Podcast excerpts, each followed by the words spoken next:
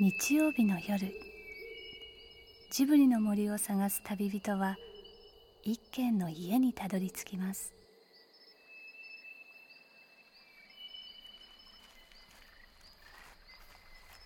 ジブリの森のラジオの川のほとりそこに立つレンガの家はスタジオジブリ鈴木敏夫さんの隠れ家です。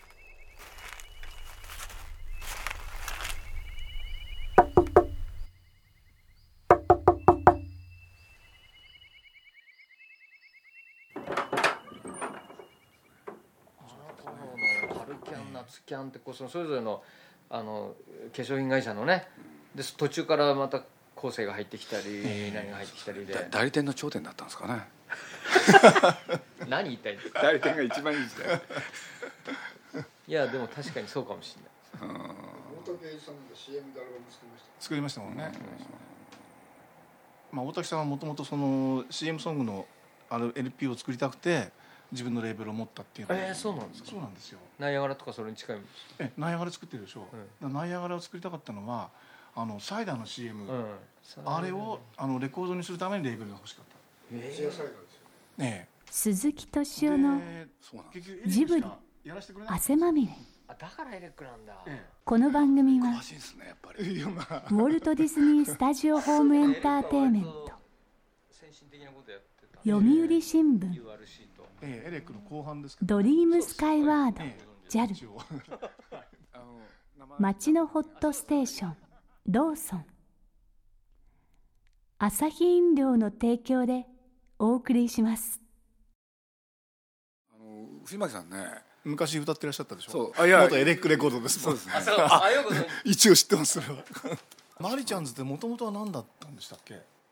いや いきなりね元グループ名出しちゃいましたけど。もともと何にもないんですよ。ええなんかコンテストかなんかだったんですよ、ね、そうですそうですあのエレックレコードのえオーディションやったんですえはいはい、ええ。でシャレでちょっと遊びで3人でやってたんですね。ええ。で行ってでそこで23曲歌ったんですね。え「梅毒あり地獄」っていうのと「ブスには ブスの生き方えがああもうブスるっていうのと。にはブスの言い方あったんだその時に。それとマリちゃんっていうさ、はいマリさん。はいええ。でそれ審査員が富澤一世さんと,、あなるほどね。角谷健二さんってはいいうはい。作詞、はいその後やええエレックのねの二人が姫の毒リンゴ。あそうそうあよく。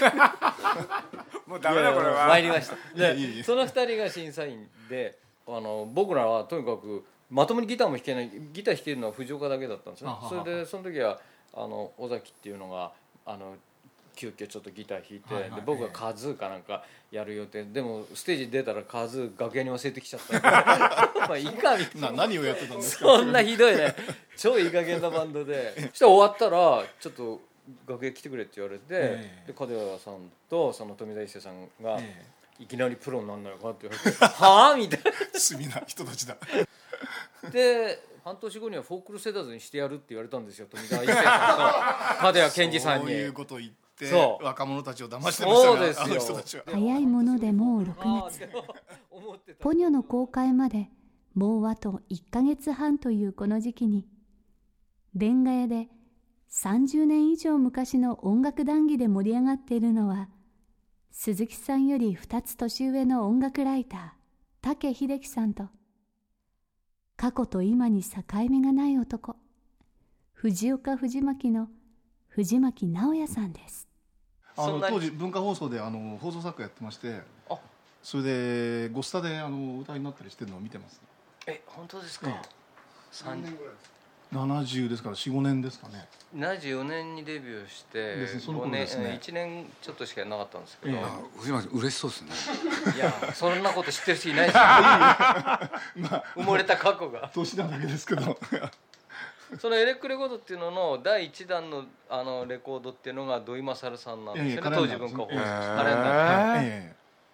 でその後に吉田拓郎さんが、そうです。レコード番号一番はね浅沼あの吉田あの土井勝さんなんですよカレンダー。カレンダーっていう。ジャニュアリーあなたと会ってって知りません？フェブラリー。あれが割とねボサノバっぽい曲僕久しぶりに聞いたその歌。長い歌なんですよ、ね、長いです12月までもう少し。そうさあんま覚えてないですそのジャニュアリーだけ覚えてるんですよ。5月ぐらいまでやってよ。覚えてない。今言われて突然思い出した。ああ。だってだから。30え？40年近く？えっとねいやえっとん何年でしたっけね？35年69年な多分。70年かじゃあやっぱり40年近くだ。昭そう69年ですね。昭69年和44年。ぐらいですか4ね。そうですよね、え昭和44年、ええ。ええ。僕は東京来たの42年ですよ。ああもう大学行ってらっしゃったでしょ？そうです。ええ。高校の時でした、ね、僕仕事始めた時ですもん。なんかね、え あれで分かったんですけれど。深夜放送全盛でしたからね、え僕西洋具の台本書いたりしてたんで。そうなんですか？どどなたの書かれてたんですか？落合さんと美濃さんと千田。あ そう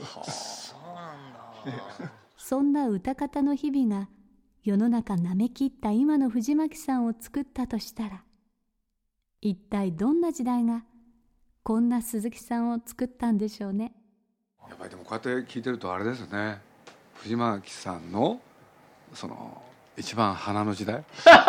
どういうんですか？花の時代。いやそう。いやだってね藤巻さんって最初会った時にもう舞ちゃんの話だったんですよ。ああなるほどね。これでもう彼の自慢話というのが 要するに。割とあちこちでしてるってこといやしてないいやというのがもうそれが入り口でねユーミンとジョイントコンサートをした。うう。ん、それがね僕の、それまあは随分経ってからじゃないですか？青俺春時代。ええ。初対面では絶対初対言わないですよ。初対面でパッと聞いたのが、ね、その話だったんですよ、その時がね頂点だったなと思って。であとはもう打足の人生。もうもう一歩間違うと。そう。だったでしょう。ね 鈴木敏夫のジブリ汗まみれあの何でしたっけ？あの私は今日まで生きてみましたが好きで、ええ。あああうん、それでだから拓郎は好きだったんですよね。ああ。だから僕僕の中ではね井上陽水っていう人と吉田拓郎がええ。なんか同時っていう感じで、はいはい。ええ。俺ちょっと陽水で何が好きかって言ったらやっぱり吉田拓郎の方が好きだったですね。ああ藤岡の部屋でもう拓郎を擦り切れるまで何回も何回も何回も聞いた記憶があって。だからもうそのこれは確かボロボロですね。だから旅の宿とかああいうの入ってないでしょ、いやまたずっと前に、ねこの後に友達の歌でしたっけ？音声あのライブアルバムね。ライブアルバム友達。ええ。友達。友達、うん。友達はってやつ？そうそうそうあれよかったよね。そうですね。よかったですね。あの拓郎聞いてたんでその後のあの長渕剛とかええ。尾崎豊とかはどう聞いてもなんかアリューに見えちゃってあんまり聞か聞かなかったんですよね。やっぱ拓郎さんのインパクトやっぱ強いですもんね。強かやっぱりすごく影響を受けてる、すごかったですあのだったら別に拓郎聞いてればえいいやっていう感じがししたんで。えうん。えこの間もうちの会社の若い連中と話をしててね、ええ。あのなんていうんですかだからその拓郎を生に知ってる世代からすると、え尾崎豊がデビューして、まあ、みんながすごく夢中になる。今のだからうちの会社の若い連中はもう尾崎尾崎ってえ言ってた 違う尾崎だけどな。あじゃあ尾崎豊がね。え尾崎んちのババアじゃないじゃなくてね。ででも吉田拓郎世代からすると、あのなんか「何ガキじゃねえか」みたいな感じが あるいはコピーじゃんみたいな感じがちょっとこう見まあ世代的なものもあるとは思うんですね。あのやっぱり拓郎さん聞いてたのは二十歳前後でやっぱ多感な時期だしこういろいろこうか考える時期だったじゃないですか。そこにこうなんかあの悲しくてやりきれないとかこうあどうしてこんなに悲しいんだろうかとか、そのなんか今の自分のあの世代の人人生とか悩みとかに非常にマッチした歌をこう歌ってたんであ俺たちの歌だみたいなのがあったんですね。だから尾崎がデビューししたのって何年でしたっけ？83年。83ですもうだから社会人になってたし、ああ。のもう日々もうサラリーマン生活に追われてるとあええ。あうまいこと言ってんじゃねえよああまあ若造がみたいな、ええええ。もう一歩間違うとそったでしょうね 何15のなんとかだっていうか。ああでも僕はねあの反対につながったと思ったんですよ、要するにその吉田拓郎的なものっていうんですかねそれも音楽のスタイルとかその音楽の中の時代の中の音楽のあり方みたいなものが70年代は拓郎さんたちがいて、はその後はあの、まあ、浜田省吾とかねこうまあなんだまああのその次の世代いたんですよ僕の中で。長渕もまあそこに入るんですよね。で80年代入ってちょっとシーンが変わってきてでまあ尾崎に出た時はその松田聖子中森明菜田野金トリオ全盛ですからちょうどね音楽の仕事を辞めようかなと思った時なんですよね。音楽の周辺で何かを書いたりするのはもう武さんが。ええ、もう音楽はいいかな、まあ、趣味で聴いてればいいかなと思ってた時期、えなんなんでですかそれまあ、あまりにも芸能界色が強くって俺の場所はないやと思ったそのミュージックシーンが全体が、でまあ80年代の初めってその拓郎さんも陽水さんもちょっとこう行き詰まっててで浜田省吾も甲斐バンドも佐野元春もボーンって売れちゃってでこうみるみるうちにメジャーになっちゃったでしょでで僕の周りを見るとこうそういう放送局の人たちも様変わりして音楽の好きな人もそんないなくなってまああのアイドル前線になってきてで僕自分の仕事はこっちでやってればいいかなと思った時に尾崎だったんですよ。あこれだったら俺はやっぱりここにいなきゃと思ったの。だから拓郎さん的なもので尾崎がねあのステージで浜田省吾や佐野元春を聞いてたんだって叫んでたんですよ、それでねよし分かって俺が見てる俺がいるよみたいな感じだったの。で尾崎いなかったら今こうしてないですよ。うんそんなに大きいんですか？いやいや僕大きいですね、それだから音楽をその聞いた時のあの立場ってやっぱありますよね。どういう立場で聞いててどう受け止めたのかっていうのは。何歳で何を聞くかですよね多分普通はね。ええですね。で最近、まあ、藤岡長とも話をするんですけど全くと言っていいぐらい俺たち音楽聴いてなくて今。聞いてないんだ。音楽を聴くね 熱病のように。ちょっとあの冷めたような。聞いてないんだ。熱病のようにがっこうかりしたようなというか。聞聞く時期っていうのがある人生のうちでだから今中学生と高校生の娘はもう熱病のように聴いてるんですよ音楽を。ええああまあでね。その世代の頃は僕らも本当に聴いてたし、ええあのただまあ悪友さんが書いてたねまあそういう印象に覚えててその悪友さんがピンク・レディーだとかあのバンバンヒットを飛ばしてる頃っていうのはもう大体30万枚か40万枚あの売れれば日本中の老若男女に知れ渡ってたけど今は例えば200万枚売れても300万枚売れても200万人300万人にしか届いてないだからすごく音楽がつまらなくなったっていうのを随分昔に書かれてて確かにでもそうだよなと。今その宇多田ヒカルさんぐらいの枚数あの当時売ればもう本当に猫まで知っててもいいぐらいの枚数じゃないですか昔で言えば。それがそれだけ売れても仮に500万枚売れても500万人しか伝わってないっていうのはなんでなんだろうっていうのは。なん例えばまあさっき話に出てたその iPod にしても音楽の環境から考えると今ってあの有志で最も音楽が聴きやすい環境でしょ、でそれがこう自分のものになってるでしょ？で自分のこう一番近いところで聴くものになってるわけでもっと言ってしまえばそのみんなが知ってる歌ってのは本当に必要なのかっていう考え方も僕はあると思ってるんですよね。で別に知らなくてもいいじゃないかっていう自分だけの歌があれば。だからある経験したからでしょ、ええ。経験したっていうのはね、ええ。僕ら子供の頃そのヒット曲っつったらそれこそ老若男女世代を超えてええ。みんなが知ってる、ええ。でそういうのを経験してたじゃないですか、えそしたらそれがそうじゃなくなっていくっていうプロセスを、ええ。まあ共に歩んじゃったでしょ、ええ。だからその寂しさはありますよね。ああ。それは音楽のせいじゃないですよね。うん。だから媒体のせいだったりいや媒体とかその送り出し方だとか音楽を世の中に流していくっていうこう流し方だとか環境の問題なんじゃないですかね。でもなんつったらいいかなそれこそ単純でね前武さんに話したような気がするけど、え上を向いて歩こう、ええ。みんな知ってたわけでしょ、えそうするとね1億全員でその歌を知ってたし、ええ。でみんなが口にしてた、ええ。そうその時がねなんか良かったなっていうのはどっかにあるんですよね僕なんか。好きか嫌いかともかく、ええ。みんな知ってましたよね、えそうそれはあそういう時代を経験しちゃった、えこれでまあその後のね、まあ、世の中の大きな変化それからいろんな装置ができたことによって随分変わってきてで何がかって言った時にね要するに一つのものにねもうでぜみんながそれを知るっていうものがええ。音楽に限らずええ。なくなりつつあるじゃないですか。あまあそれはそうですよね。だからそそれがねあのどうなのかなって僕なんかは思ってるんですよねどっかで。うん。例えば落語が好きでね、ええ。やっぱり寄席行くじゃないですか、えそう最近でこそちょっと若い人が出てきたんですけどね、やっぱり平均年齢でいうと相当上、うん、でそれはね実は言うと野球場もそうなんですよね。ああ野球場年齢層すねごい高いわけですよ。ああサッカー場は若いですけどうん、ね、そうするとねなんかみんながそうねで実を言うとそれ先鋭化してるような気がしててというのはねこれ全然違う言い方だけれどなんか聞いてたら例えばそれこそ映画を見る人、ええ。もうなんかすごい限られてきてるんですよ。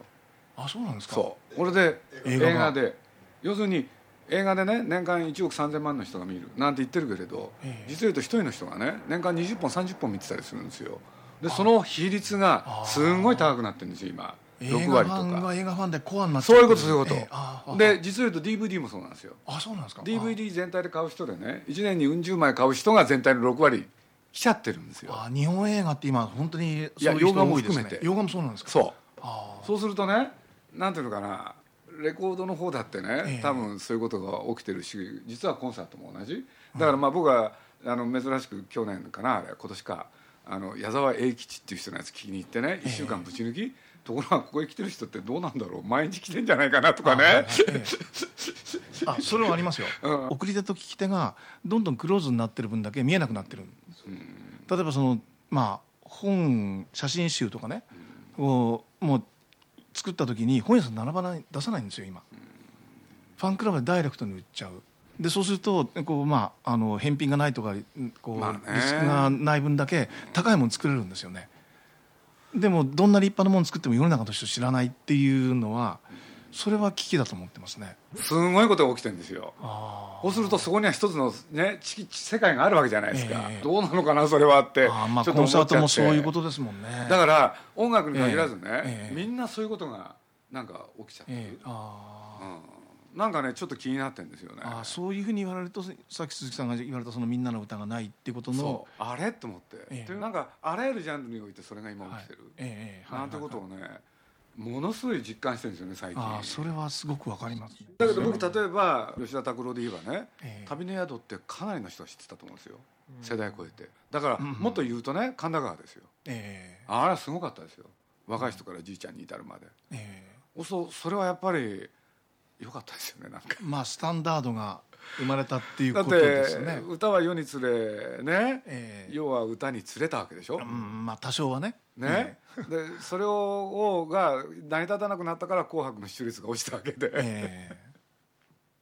あのうちの会社がもう20年以上前にあの生活総合研究所っていうのがあって大衆から文集へっていうはいはいえ。ことを打ち出してあの頃から確かにその分かれる。州ですね、大衆から文集へって言ってそのもう大衆では捉えられないと。やっぱりあのもう文それがどんどん文細分化されていく文集っていう言い方してあのそれはだからまあ音楽とか映画とかそういうことだけじゃなくて、あらゆるものがその大衆マスで捉えられなくなってるっていう。でも英雄のいない時代はね不幸だけれど必要とする時代はもっと不幸だって。ああそれはいい実は今必要とされてる、ええ。ええ。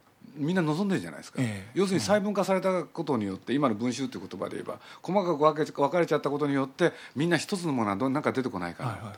その気分待望論ですよね。うん。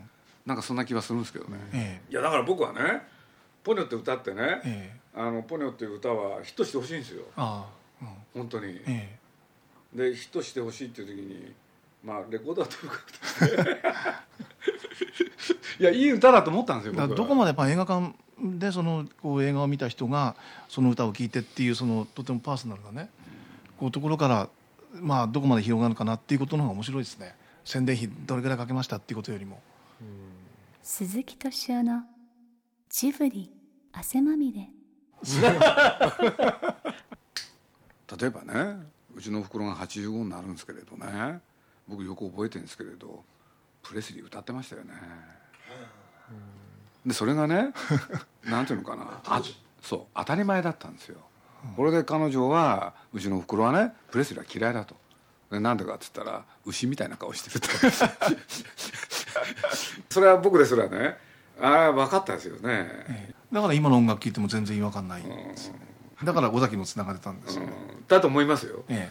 僕なんかそれこそ今日ね玉坂ですけどこの北の国からのね T シャツなんですよこれ。でえこれそっちから見てるとわ分かんないですけどね。ええちょっと今から大事なもの見せますから。81ちょ年っといいですか？ええ。ん？信じられんぞ電気がない。電気がなかったら暮らせませんよ。T シャツの頭にきた。完全に頭にきた。これねえ簡単に言うと淳君のセリフなんですよ、ああなるほどね。うん、吉岡そう。それでまあ実を言うとこれうちの娘がこの間ね何しろあの世代はうちの娘も団塊のジュニアですけれど、ええ。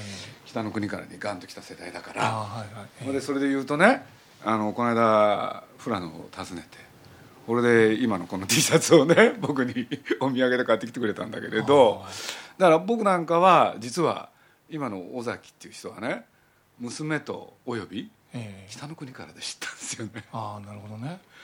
いや僕北の国から好きだったんだよね。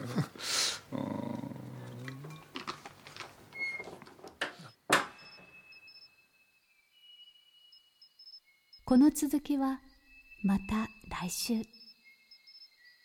鈴木敏夫のジブリ汗まみれ。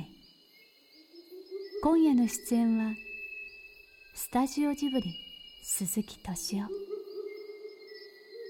音楽ライターの武秀樹さん。藤岡藤巻の藤巻直也さんでした。